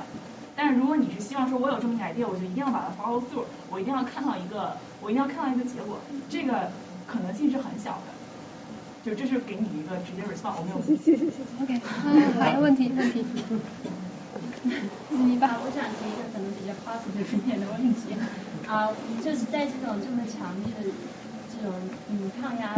抗压压力之下，你们觉得对你们来说最有力的盟友是哪一些？就除了群众的力量以外，是其他的 NGO 呢，还是比如说一些比较边缘化的政府权力组织，比如说妇联？如果是 NGO 的话，来自于哪些群体？因为比如说在美国，一般现在讲到 feminism，很多都会说就是什么 intersectionality。所以我想知道这个概念在你们的活动中有没有被你有你们有没有观察到这样的情况？嗯，就是现在你们之前也说了，现在已经蔓延到六十二所学校，就可以说是已经成为了一个校园的运动。然后校园运动就会想到之前发生过很多，比如说严重的六四事件，然后怎样？我之前去也一直在关注这个事情，我有一种担忧，就是怕，当然有很多人可能是盲从，然后到最后就是变也变成了一种悲剧，然后当然你们也不想经历再一次的不好的悲剧，然后你们怎么能够就是嗯，就是让大家都保持理智的去。呃，就是你们有没有考虑过这个问题？就是每个人都能够，呃，理智的，不至于再制造下一次的大家的悲剧。嗯，首先谢谢你啊，这分享给我个人很多启发。嗯呃，我想问一个可能比较微观的问题，让你们个人，我们可能都是同龄人，我觉得在二十多岁有健康让为自己终身奋斗的事情是一件幸福到奢侈的事情，因为我可能就是二十多岁芸芸众生中的一个浑浑噩噩的年轻人中，做做了一份不知道是不是终身热爱的工作，所以我想知道你们是不是打算终身从事女权运动这个工作，你们六十岁、八十岁的时候，有没有展望过自己那时候人生的 中间中间这几十年经历过了以后的可能会怎么怎么？或者还有呃，想知道就是会放到你们家庭，你们父母身边的亲朋好友是怎么看待你们的工作？你们是怎么跟可能爷爷奶奶那一辈的长辈解释你们每天的日常的 daily routine 的事情？啊，要不先热身。有两个问题，呃，第一个是，不好意思，呃，有两主要两个问题，第一个是在现在这个某种程度上是政权在倒逼的你们的状态下，呃，在你们不管是否你们温和化你们的议题，政权都会对其进行打压的状态下，你们有没有考虑过有一天会发展到一种怎么讲，呃，女权会真正被政呃被政权一种倒逼 backfire 的政治化的过程？以及这样子，你觉得对你们的会有什么样的影响？进一步的活动开展。第二个是在中国现在的这个基本 civil liberty 不存在的状态下，呃，你们有没有考虑过在进行这些活动中，能呃能够怎么样最有效的去保护自己？比如说建立一个。嗯，怎么说呢？defense fund 之类的东西，就是或者有些常设的律师，每天就是跟着你们到处跑这样的方式，或者会不会有一些比较好的，或者说从机制上的呃 institutional 的东西来帮助你们和就是第一线的这些警察做斗争？对。二零一五年那是北京吧？广州应该没有。全全国的抓，全国的抓。还有谁在学校？不如我们先先先回答完这一轮，我们先讨论完这一轮问题先走。第一个，怎样回避风险方法？哦，呃，啊，这里有一个核心理念，我觉得可以，呃，呃，可以可以跟很多问题都相关，就是说，我们不是一些呃已经学会了怎样做社会运动的人出来做社会运动。我们是一群想要做社会运动的人，而没有任何人可以教我们，没有任何钱，没有任何做过社会运动的人说这个教书式的社会运动你可以怎么怎么怎么怎么做，然后有有几个 session 就安全风险、社群动员什么的几个 session 没有，所有的行动都是呃跟自己弄脏自己的手来探索出来的，所以这一个就注定了说，比如说我们有没有一个有效的规避方风险的方法？呃，我不敢说这一些方法有没有有效，因为那以前我很很久之前我认识很多的中国的维权人士，他们都声称自己有一套很好的保护自己的方法，然后现在我的很多这些朋友都在里面，这个形势在变，所有的所有的东西都是要一步一步的来尝试，要试错，呃，甚至错有人会付出代价，这但是全部都是尝试，对，这是一个嗯比较基本的，也也比较基本的观点。哦，然后还有那个关于那个骚，就是异性相亲，说到？这个比较异性恋的问题，就是 呃，我想怎么说呢？比如说你也很喜欢炫富，但是你不会希望你的炫富会被别人偷，就是对。反骚扰这件事情肯定是对的，但我是说传达这个 message 的方式。我觉得你可以随便怎么炫富，没有任何的，就是你可以随便怎么展示你的性魅力。但是还有就是，其实说一个我的朋友的故事，就是你往往是那种很骚的人，其实他真的不会被骚扰。知道吗？我那些我有个朋友，他就非常的骚，他每次都穿那种深 V 大露背，你知道吗？然后他去坐坐地铁就没有从来没有遇到过。然后有一次他想回去见他的初恋的时候，他把自己打扮的非常的清纯，然后呢他就被骚扰了。但是刚好我这个朋友他是练健身的，所以他把那个骚扰他的那个男的真的就是你知道。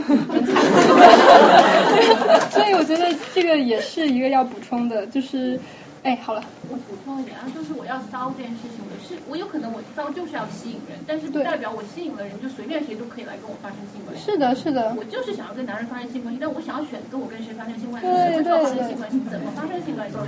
对对对对对，就是那种操天操地就是不操你。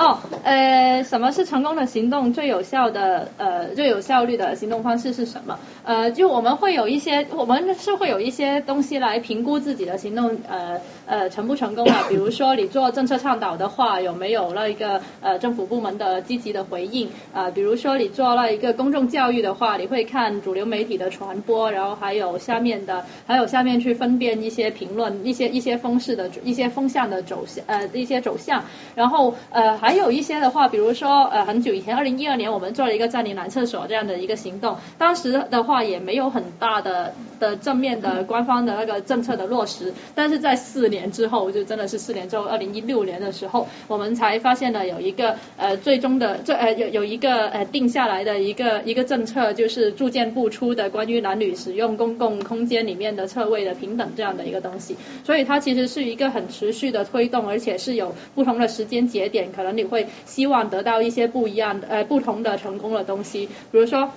在现在这个呃公共空间使用权这方面，我们就已经不需要再推了，因为它已经进入了一个建制的一个一个模式，他们自己在动了。我们要做的就是等它那个建制出来之后，我们看它有没有什么缺漏之类的。所以呃有效的方法也是跟我刚刚说的那一个，我们是在不停的试错。所以所有的有效率的东西，我们都是试出来的。比如说这个自信，我们就会发现它这个自信也不是说二零一八年它突然大家就想到哦我们可以自信，但是其实是在二零呃甚至在不同的。其他的领域，比如说乙肝歧视啊，反反那个呃呃反反艾滋病的歧视啊，在这里已经大家用了很多这一种方法，然后大家觉得哦这个可以哦，那我现在来用。但是你二零一二年用可以呃有有成功，但是也不代表你二零一八年有成功，所以这都是一个试错的过程。对于我们呃呃运动者来说是非常有意思的一个东西，就像做实验一样。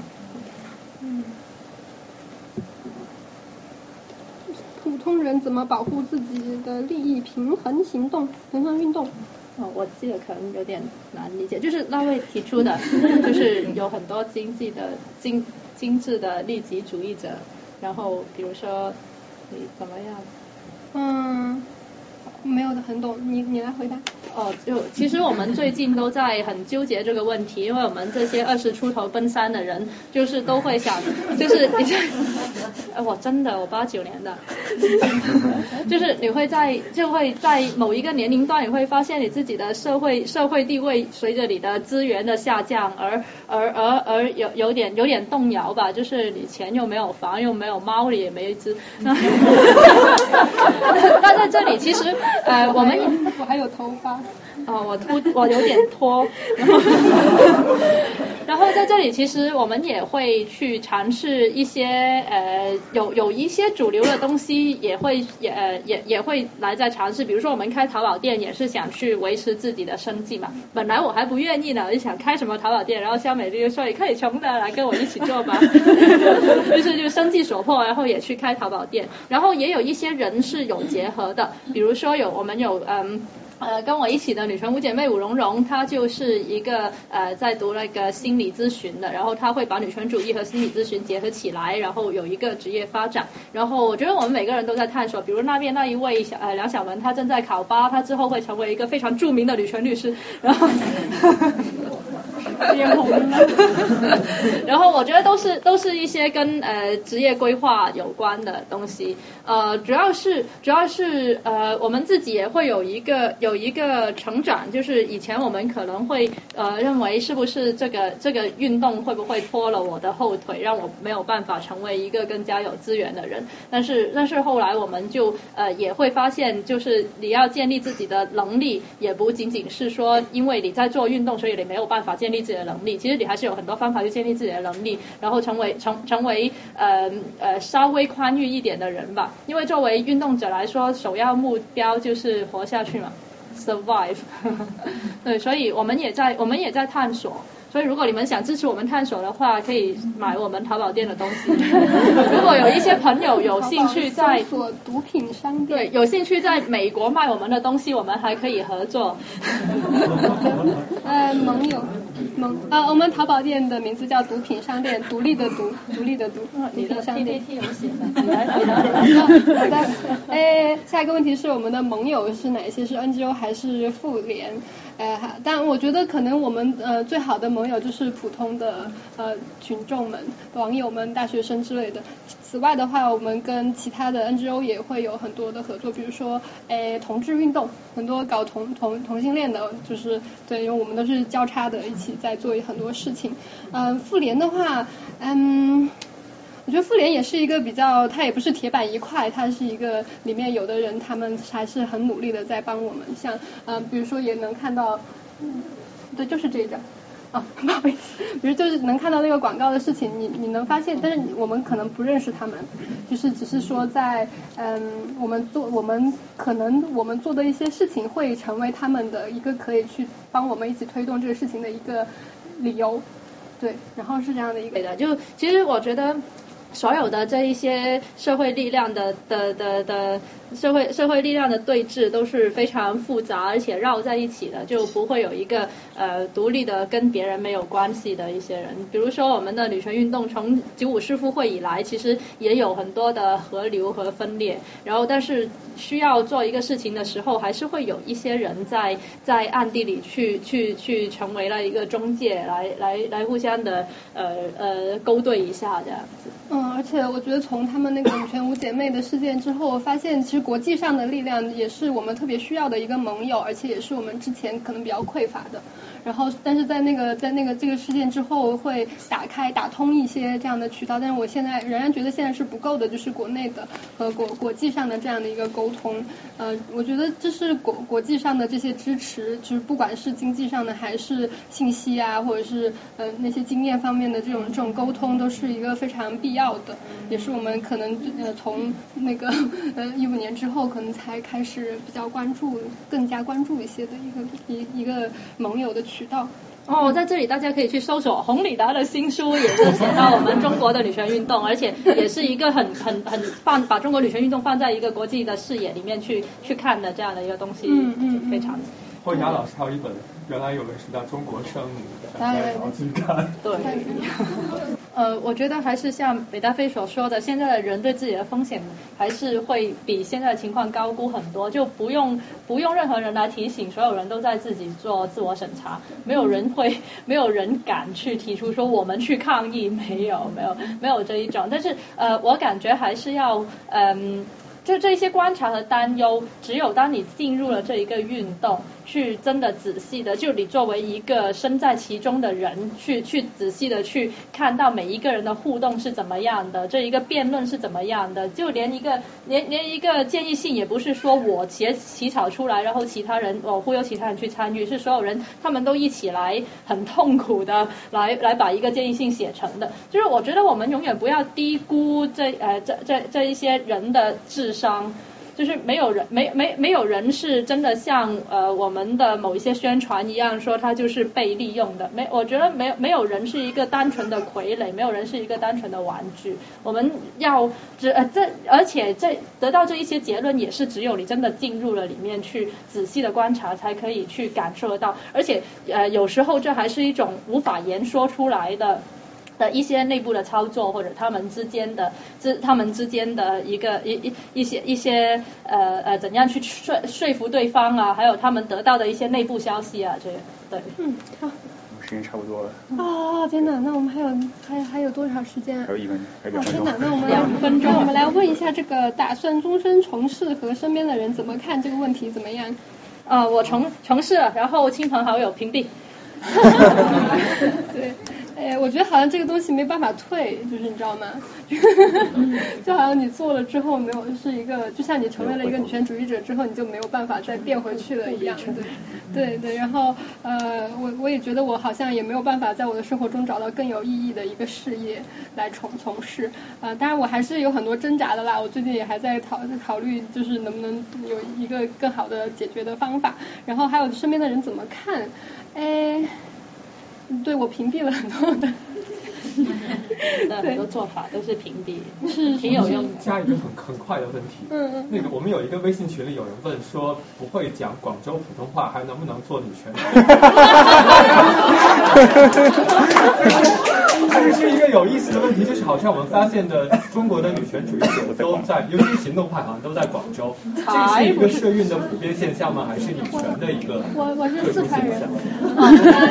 其实真的，其实真的不是，只是呃，只是只呃，其实我们在全国各地都有很多的参与者，特别以前以前其实最以前做的最多的还是在北京呢，对，只是有时候爆出来的，比如说也是跟一些机遇有关的，就是其实其实很多这一些操作都是跟呃人脉啊，还有一些偶然性相关的，比如说广州以前有南方系啊，他就什么都报啊。对对对，我觉得广广州这个环境也还是相对比较宽松，在全国看起来，所以可能会有更多的更多的做各种社运的人都在那里。不如我们剩下来的话，如果还有问题，我们可以再一起来讨论。我不想主办方要多花钱。我们场地到，不好意思。对，大家如果有问题可以私下再和主持人讨论吧。对，我们呃待会儿会在旁边一个地方那里聚会，如果大家有兴趣的话，就一起来啊，一起来。